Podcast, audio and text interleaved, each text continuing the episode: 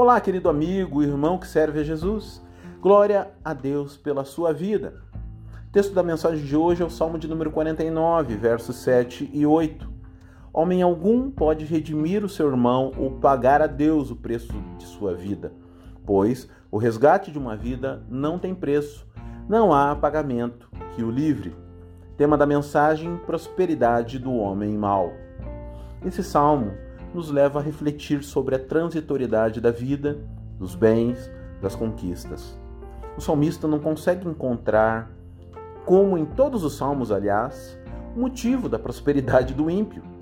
Deixe-me dizer, isso inquietava demais o povo de Deus, pois as bênçãos físicas demonstravam o favor do Senhor para um povo. Logo, como justificar a prosperidade do homem mau?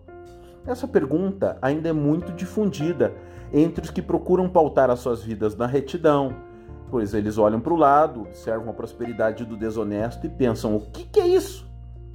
Mas aqui, no Salmo, parte da resposta se desenha. Tudo que conquistamos de material fica para trás. Somente a nossa relação com Deus, nossa confiança, obediência transcendem essa vida passageira e têm valor perene. Vida com Deus gera benefícios aqui e no futuro, pois caminhar com Deus nos permite caminhar de cabeça erguida diante dos demais.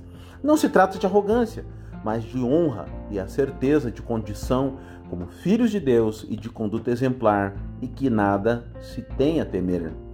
Então, é vida para aqui e para o futuro pela fé. E é por essa mesma fé que conquistamos aquilo que jamais poderíamos conquistar por esforços humanos, como diz o nosso texto de referência.